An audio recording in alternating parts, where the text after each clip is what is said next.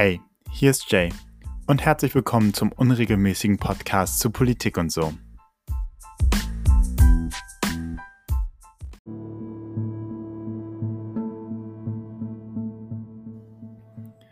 Heute geht es um Trump. In diesem Podcast haben wir über ihn noch wenig geredet. Und nachdem er jetzt in Amerika ein Putsch versucht hat und auf Twitter gebannt worden ist, glaube ich, ist es an der Zeit, dass wir hier auch über ihn reden. Fangen wir mal mit den Twitter-Bann an. Der ist in letzter Zeit sehr kontrovers in Deutschland diskutiert worden. Ist es richtig, dass Twitter hier eine Person bannt oder nicht? Straftaten an sich, dass er jetzt irgendjemanden beleidigt hätte oder seien wir mal ganz extrem und sagen, er hätte den Holocaust geleugnet, das kann man ihm nicht vorwerfen. Er hat aber doch zur Hetze aufgerufen und Lügen verbreitet. Er hat mit seinen Worten seine Anhänger aufgestachelt, gezielt aufgestachelt, zum Kongress zu gehen und Stärke zu zeigen. Weil mit Schwäche hätte man nie was erreicht. Und dementsprechend ist die Frage, sollen wir unsere Meinungsfreiheit einschränken lassen von irgendwelchen Unternehmen, die Plattformen unterhalten. Fangen wir erstmal damit an mit Trump. Das extreme Beispiel zuerst. Ich finde es richtig, dass Trump keinen Zugriff mehr auf Facebook, Instagram oder Twitter hat. Warum? Er ist nämlich kein Demokrat mehr. Keiner, der sich für die Demokratie einsetzt, würde seine Anhänger anstacheln, so einen Putschversuch zu begehen. Jetzt mag das für den einen oder anderen ein bisschen radikal sein, dass ich hier von einem Putsch in Amerika rede. Nur die wenigen wissen, wäre im Kongress schlimmere Sachen passiert. Sei es zu einem Blutbad gekommen, weil die Polizei geschossen hätte, dann hätte wahrscheinlich Trump die Möglichkeit gehabt, und so wie wir ihn kennen, hat er noch keine Möglichkeit ausgelassen, sich auf Not, einen Notstand auszurufen und dementsprechend weiterhin an der Macht zu bleiben, weil damit hätte er den Kongress ausgeschaltet mit diesem Notstand. Ob er das nachher schlussendlich gemacht hat, hätte oder nicht, wenn es so gekommen wäre, ist Spekulation.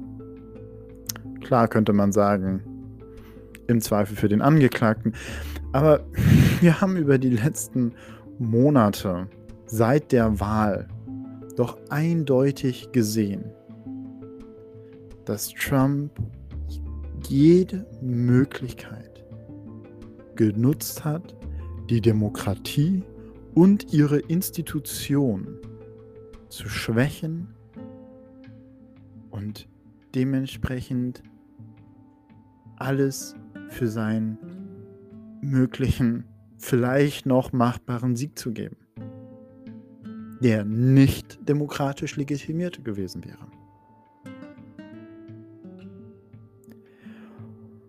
Das sind dementsprechend keine Gedankengänge, die irgendwo herkommen. Wer hätte gedacht, dass, hey, man Einfluss nehmen könnte auf so viele unterschiedliche Arten und Weisen auf die Wahl in Amerika, wie es in den letzten Wochen doch mehrfach hoch und runter in den Medien ja existiert worden ist. Zum Glück gibt es in Amerika noch genug Demokraten. Damit meine ich nicht die Partei. Auch unter den Republikanern, es waren auch sehr viele Republikaner dabei, die sich dem Versuch von Trump widersetzt haben. Und es hängt dabei aber nur an einzelnen Personen. Es gab keine institutionelle Möglichkeit, das aufzuhalten. Es waren nur Personen, die Nein gesagt haben, die Trump abgewiesen haben. Man sagt, dass Trump eigentlich sogar ganz erfreut Fernsehen geschaut hat, als seine Anhänger Richtung Kapitol gelaufen sind. Erst als er seine Mitarbeiter das irgendwie weniger lustig fanden und nicht so freudestrahlend waren wie er, fand er das dann auch irgendwie komisch. Anscheinend hatte er sich diesen Tag anders vorgestellt. Klar, in den Medien wurde vorher nicht groß über seine Möglichkeit, den Notstand zu benutzen, gesprochen. Schließlich war dies eine Situation und eine Option, die keiner erwartet hat, dass ein amerikanischer Präsident versucht, das Parlament auszuschalten, zu putschen. Das war in der demokratischen Geschichte des Landes einfach noch nicht vorgekommen. Und wenn wir jetzt uns überlegen, macht es Sinn, Trump die Möglichkeiten wegzunehmen, jetzt noch in den letzten Tagen oder generell mit Leuten groß zu kommunizieren und ein Millionenpublikum zu erreichen, dann würde ich sagen, ja. Weil es geht hier nicht mehr um irgendwelche mögliche Meinungsfreiheit. Es geht hier um das schlichte Überleben einer Demokratie. Und dafür, dass eine Demokratie überlebt, ist es wichtig, nicht tolerant gegenüber Antitoleranten zu sein. Nicht tolerant gegen Antidemokraten zu sein. Weil ansonsten gäbe es die Demokratie nicht. Wenn wir immer denken, ach, wir müssen aber doch freundlich und mit den Leuten reden.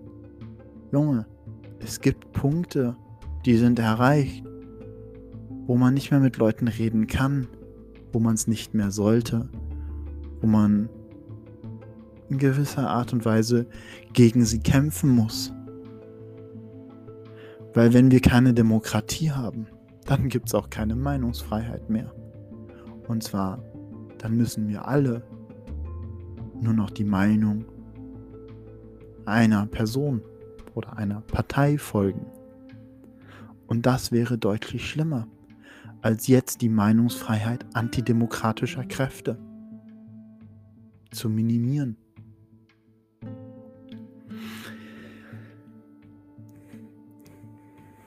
Ist es Jetzt gibt es zwei, zwei weitere Sachen. Auf der einen Seite wird Trump jetzt wahrscheinlich auf sehr rechte Plattformen unterwegs sein. In letzter Zeit ist immer wieder die Medienmeldung von Pala dort, dass das ja so ein Alternativ-Twitter sei. Klar, gehe ich davon aus, dass er vielleicht nicht auf Pala, aber auf anderen Medienseiten unterwegs sein wird. Vielleicht auch seine eigenen Gründen, wie er ähm, das gerne hätte. Er wird weiterhin kommunizieren. Aber da ist die Frage, soll er das auf Plattform tun, wo die Leute, die dahinter stecken, demokratisch sind? Oder antidemokratische Kräfte vielleicht Plattformen hochgezogen haben. Persönlich wäre es mir lieber gewesen, das kann, ist es jetzt natürlich sehr einfach, von der heutigen Sicht zu reden, dass wir vor Jahren striktere Regeln für Online-Plattformen entworfen hätten. Damit erst gar nicht die Verschwörungstheorien und die Falschnachrichten, die Propaganda von zum Beispiel Russland so viel Einfluss genommen hätte können, hätte nehmen können. Es ist jedoch auch problematisch, wenn wir jetzt... Nein, ich muss das anders machen. Es ist ähm, auch problematisch, doch gehen wir so, bleiben wir dabei, wenn jetzt Alternativmedien gegründet werden weil dort wird nicht gegen Hetze vorgegangen. Da werden Falschnachrichten einfach so unbeantwortet gelassen.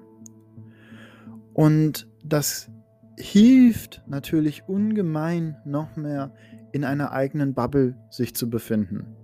Während bei Twitter mindestens noch stand, hey, dieser Tweet mag nicht in die richtige Richtung gehen, mag sogar falsch sein.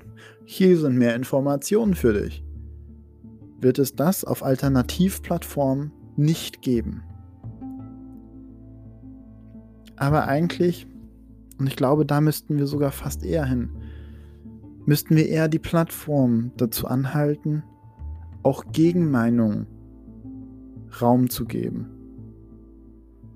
Dass ich übertreibe jetzt mal. Jeder, der Trump folgt, jeder zehnte Tweet halt auch einer von Nancy Pelosi ist oder von einer anderen demokratischen Führungskräfte. Dass jeder, der Angela Merkel folgt, halt auch mal was von Robert Habeck zu Gesicht bekommt. Damit wir diesen demokratischen Diskurs nicht verlieren. Weil wenn ich mich in meiner Bubble ja einfach nur aufhalte dann bekomme ich natürlich immer nur die gleichen Sachen zu hören. Aber dann werde ich nicht rausgefordert, meine eigene Meinung wirklich zu bilden. Dann sehe ich über den Tellerrand nicht rüber und kann nicht Pro und Contra abschätzen. Weil, ach ja, die Grünen, den folge ich nicht, die sind immer eine Verbotspartei. Ich bin halt in meiner CDU-Bubble drin. Oder die CDU ist böse. Die stehen schon kurz davor, ich weiß nicht was, mit der AfD zu koalieren. Beides wäre unfair gegenüber beiden Parteien. In der CDU gibt es Kräfte, die sich dagegen ausbauschen, dass ab und zu noch jemand mit der AfD versucht, gemeinsam Ding zu machen. Bei den Grünen geht es nicht nur um Verbote. Es geht darum, wie wir zukünftig leben wollen. Und auf was für einen Planeten, in was für ein Land. Und dementsprechend könnte das uns helfen, einen demokratischen Diskurs wiederzuerlangen. Den ich glaube, ja, der geschwächt ist durch unser aktuelles Verhalten. Klar, auch im reellen Leben bin ich jetzt nicht groß befreundet mit irgendeinem AfDler. Aber ich arbeite trotzdem, keine Ahnung, mit einem Kommilitonen zusammen, der, sage ich, vielleicht bei der AfD ist oder die AfD unterstützt. Oder arbeite zusammen mit einem Kollegen, dessen Eltern vielleicht die AfD gewählt haben. Ähm, klar, das ist. Ich werde nie mit denen beste Freunde werden. Aber es hat trotzdem doch Einfluss auf mich. Und dementsprechend ist doch auch ein demokratischer Diskurs möglich. Und ich bekomme die Meinung von denen gesagt.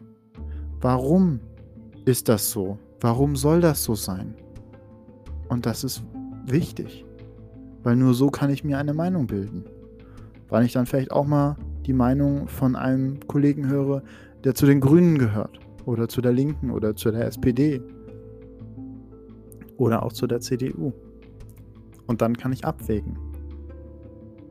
Klar, in meinem engeren Freundeskreis, da werden dann doch der ein oder andere immer die gleiche Meinung haben. Aber so sollte das halt auch in den Online-Plattformen sein.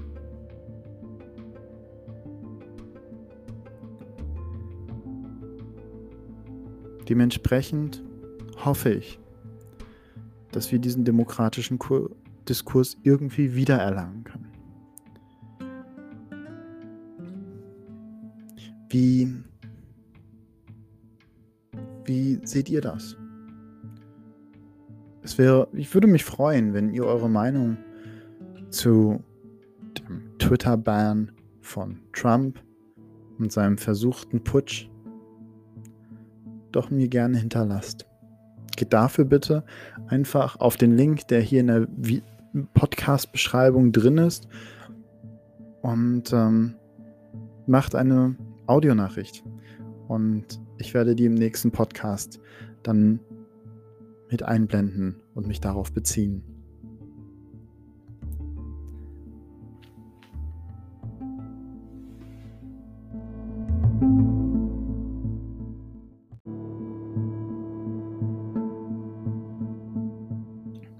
Kommen wir aber nochmal darauf zurück, dass jetzt Twitter und Facebook sich die Macht rausnehmen, die Meinungsfreiheit einzuschränken für Personen.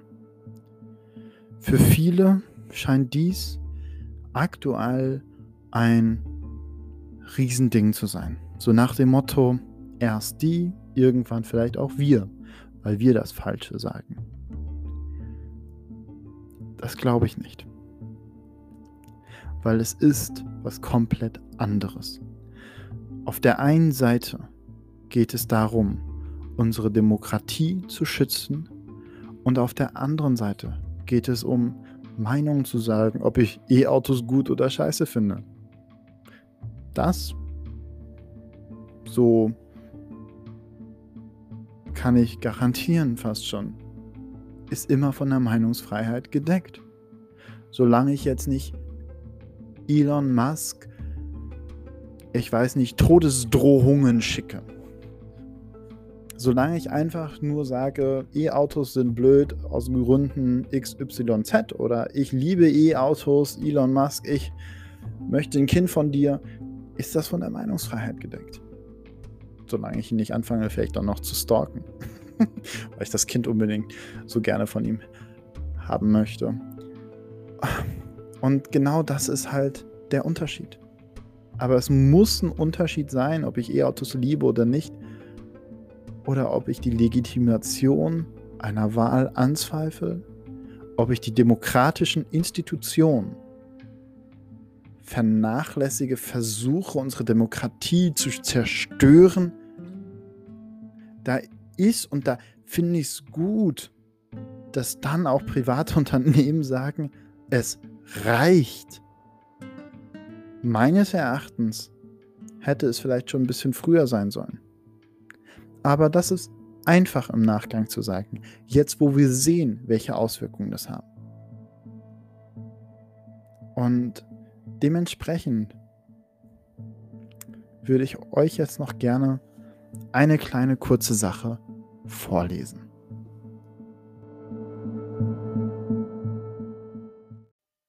Und zwar möchte ich euch etwas aus dem Talmud, ich hoffe, ich sage das richtig, vorlesen. Achte auf deine Gedanken, denn sie werden Worte. Achte auf deine Worte, denn sie werden Handlungen. Achte auf deine Handlungen, denn sie werden Gewohnheiten. Achte auf deine Gewohnheiten, denn sie werden dein Charakter. Achte auf deinen Charakter, denn er wird dein Schicksal.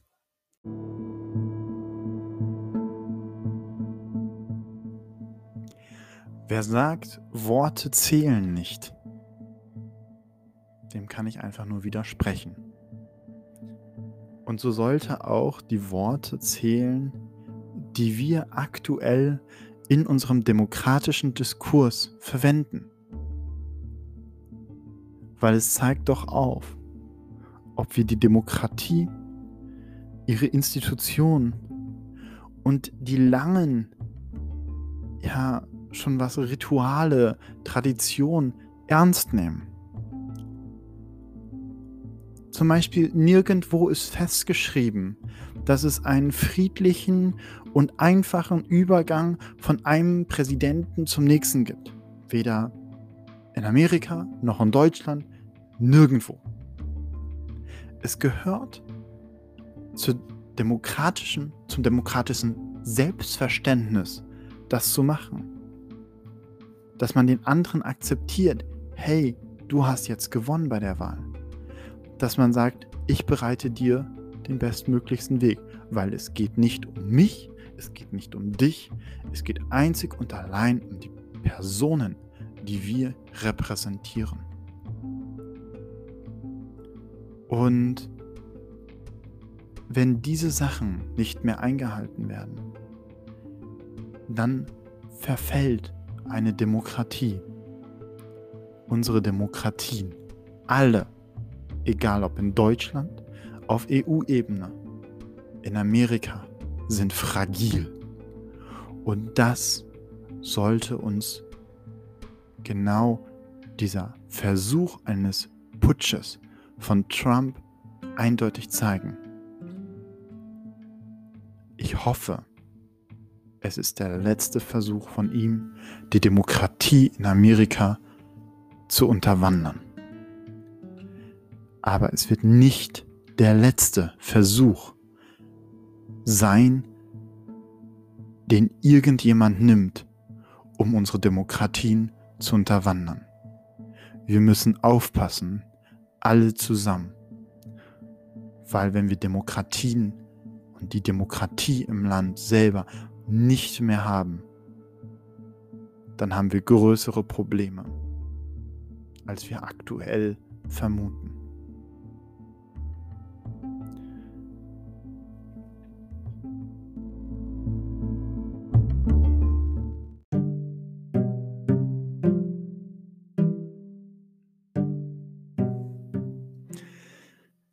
Das war es auch wieder schon für heute.